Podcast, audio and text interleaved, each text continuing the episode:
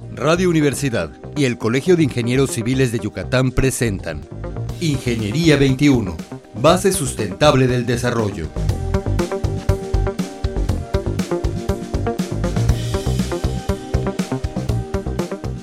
Muy buenos días, estimados radioescuchas. Bienvenidos nuevamente a su programa Ingeniería 21. Hace unas semanas estuvimos con el ingeniero Jorge López González y nuevamente lo tenemos con nosotros porque nos quedamos con el pendiente de hablar de un tema muy importante para nuestra ciudad, que es el drenaje del alcantarillado. Buenos días, ingeniero. Buenos días, Ere. Bueno, ingeniero, pues podemos empezar por definir para nuestros radioescuchas drenaje y alcantarillado. Bueno, pues buenos días a todos y pues vamos a empezar por definir este asunto, ¿no? Porque pues hay drenaje pluvial, que es básicamente el retiro de las aguas de la lluvia eh, una vez que caen, pero bueno, el drenaje sanitario viene siendo la red de conducción de las aguas residuales domésticas e industriales a las plantas de tratamiento. Y el alcantarillado sanitario incluye diferentes elementos como atarjeas, colectores, interceptores, emisores, plantas de tratamiento, estaciones de bombeo, descarga final y obras accesorias. Esa es la, por eso la definición de drenaje y alcantarillado sanitario, porque es la recoja y luego el tratamiento. Ok, o sea, no solamente se recoge el agua negra, sino después se trata. Exactamente. Son dos pasos. ¿Y a qué se debe que nuestra ciudad y por ende el Estado de Yucatán no tengan ese sistema, ingeniero? Para 1963, Mérida no tenía eh, agua potable, no tenía un sistema, no tenía la red del agua potable, pues eh, la ciudad de Mérida pues fue eh, construida a un modelo de las ciudades de la Edad Media, 1500 estamos hablando, y pues este no había drenaje, simplemente el agua en, en las películas que vemos de, eh, de, Edad Media y todo, pues las tiraban a la calle.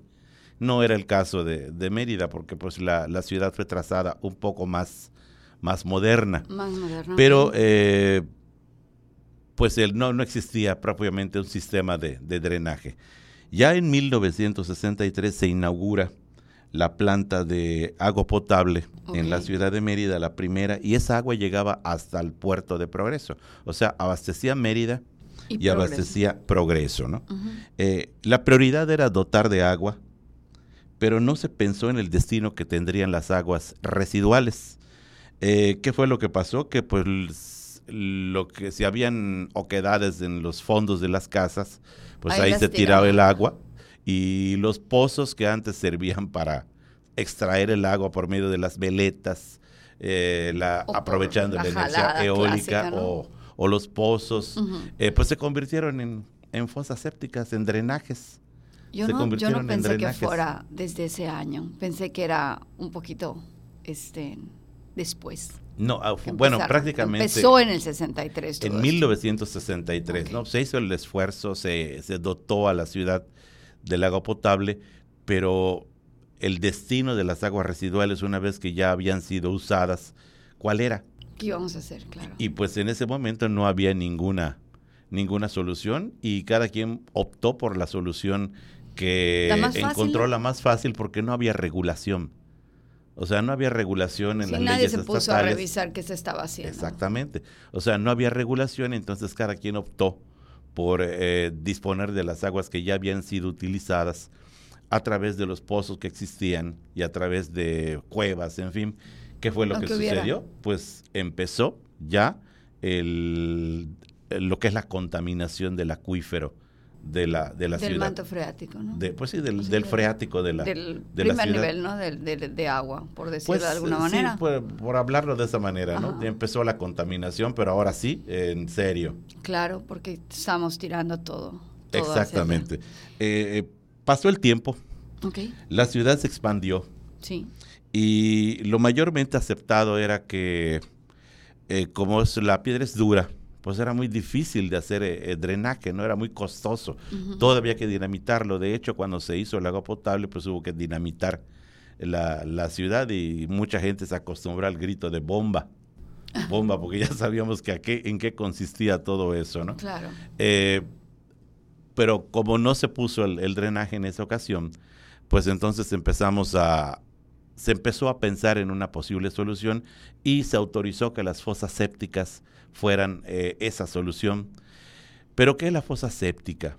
La fosa séptica meramente es un retenedor de sólidos y líquidos por un tiempo de 48, 72 eh, horas, en donde los sólidos se van al fondo, los líquidos pues por gravedad van saliendo de la, de la fosa eso contando con que la fosa esté en buen estado, o sea que esté no sellada y no tenga filtraciones, ¿verdad? No esté, no, no, no hay, no haya rajaduras ni nada, ¿no?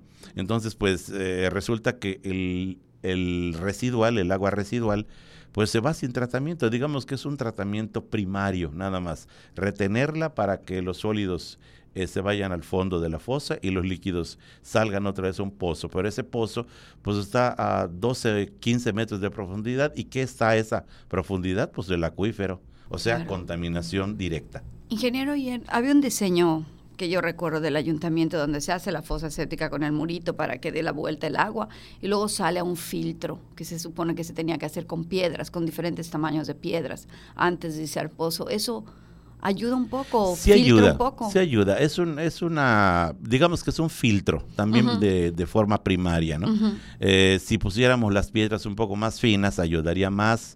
en lugar de poner piedras grandes que dejan pasar el agua en los espacios vacíos, podríamos poner grava. De hecho, cuando se empezaron a construir los, los baños en, en, el estado, por abatir el fecalismo al aire libre, se optó por un filtro así para no estar contaminando el agua de manera directa, ¿no?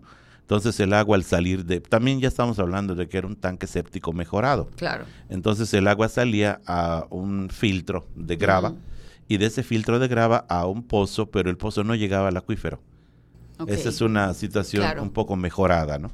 Sí, Sin los pozos de tres metros. Exacto, exacto, pero no teníamos, eh, vaya, era una, una de baja densidad, podríamos decir, porque era un tinaco eh, al día. Pero estamos hablando de la ciudad y, en una casa de cinco personas, vamos a poner en promedio, pues se lava la ropa, se utiliza mucho más el agua y pues si hablamos de índices, eh, la, la Conagua eh, acepta que en zonas urbanas hasta 250 litros por habitante por día es el uso. Es bastante. Es el uso es bastante, en tanto que eso que estamos hablando es para zonas rurales, en donde la cantidad de agua que, que usa la gente por día es menor. Es menor. Es menor. Entonces, ingeniero, estamos en ceros. ¿O Mérida tiene alguna zona mejor o el Estado tiene algo de drenaje en algún lado? No estamos en cero, pero tampoco estamos en una posición como para echar las campanas al vuelo. Para presumir, ¿no? para presumir, efectivamente. La primera zona en la ciudad que se pensó que tuviera un sistema de, drenaje fue la colonia alemán en los años 50. Okay. Eh, esa colonia eh, se le hizo un sistema de drenaje eh, para que luego después todo el, todo el agua llegara a un cárcamo en ese cárcamo se le da un tratamiento por medio de cloro. Y luego después de, dar ese tratamiento de cloro, que pues el cloro pues, mata bacterias, eh, inmediatamente era inyectado un pozo profundo de más de 100 metros de profundidad, ¿no? En tiempos actuales ese no sería un sistema de tratamiento, o sea, sería obsoleto, ¿no? Pero era lo que se tenía y tratando de cumplir con las condiciones de la época, pues se hizo, ¿no? Y fue la primera colonia en la ciudad que tuvo un sistema de drenaje eh, formal. Formal, digamos, moderno para esa época, ¿no? Ok. Eh, se construyeron otros sistemas similares en la ciudad. ¿En esa época? En esa época y posterior a, los años 50, 60, 70, se fueron construyendo eh, algunas más pero todas eran como poner una fosa séptica grandota en lugar de poner una fosa séptica eh, en cada casa, ¿no? En vez de contaminar en cada casa, continuamos en un solo punto. Exactamente, exactamente. Estamos en ese, en ese punto. En lugar de, contaminar en todos los puntos, pues nada más era uno, ¿no? Pero pues tampoco era un sistema de, tratamiento.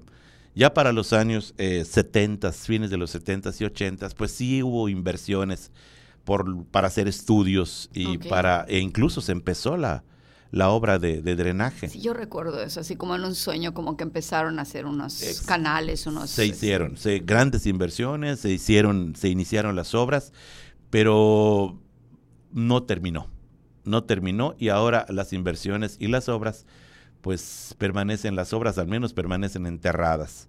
Se pensó en algunos usos en el, en el futuro después de eso, pero, la, la obra permanece enterrada, o sea, no llegó a nada es un porcentaje de avanza que se quedó ahí, sin uso, como un pequeño elefante blanco, pero no lo vemos porque está debajo. Exactamente, o sea, no lo vemos porque pues está guardado, así es el tipo de, obras. Pero no fue sino hasta el año 2004 cuando empezó propiamente la cultura del tratamiento de las aguas residuales. ¿Qué fue lo que pasó? Que pues si no se podía atacar el centro, que era lo más complicado, lo que ya existía, lo que pues ya no sabemos cómo está, ¿no? Así es. Al menos empezar a, tener el tratamiento de aguas residuales en lo nuevo, en lo que se estaba construyendo. Y surge Altabrisa, el desarrollo completo de Altabrisa, y se le dotó de sistema de drenaje y plantas de tratamiento. Y surge también Ciudad Cauquel, donde ahorita es una ciudad cercana a la ciudad de Mérida, y también se dotó del sistema de drenaje y plantas de tratamiento. Por parte del gobierno, antes de que entraran los fraccionadores. Antes de que entraran, sí, en Altabrisa y en Ciudad Cauquel, antes de que los fraccionadores entraran, se hizo toda la red.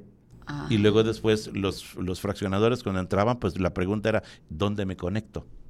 Ok. ¿Dónde me conecto? No, pues obviamente ya ya no se hizo este fosas sépticas ni nada por el estilo en eso, ¿no? Sino que directo a plantas de, de tratamiento. Yo creo que vamos a tener que hacer una segunda versión de esto para continuar con el tema. Pero para cerrar el tema, ingeniero, ¿nos podría decir el Estado en saneamiento? ¿En dónde estamos a nivel nacional? ¿En qué posición? En el último lugar. En el último lugar. El Estado de Yucatán, de acuerdo al... Es un, es un anuario estadístico de la Semarnat con agua relativo al subsector agua potable, drenaje y saneamiento, Yucatán está en último lugar. Apenas tenemos un 5% de cobertura del, del, saneamiento de las aguas residuales. Y si empezamos con las preguntas de, pero ¿por qué? Pues también podemos compararnos, porque también vale la pena el compararse. Hay tres estados que han logrado el 100% de cobertura. Nuevo León, Aguascalientes y Nayarit. Ellos ya tienen el 100% de, de cobertura. Bueno, pues vamos a cerrar con esto, ingeniero, y creo que nos vemos la próxima semana, ¿le parece? Claro que sí. Pues muchísimas gracias, mis queridos radioescuchas. Nos escuchamos el próximo viernes para seguir hablando del drenaje y el alcantarillado. Buenos días. Ingeniería 21, base sustentable del desarrollo. Producción Radio Universidad y el Colegio de Ingenieros Civiles de Yucatán. Teléfono 925-8723. Correo electrónico ingciviles.prodigy.net.mx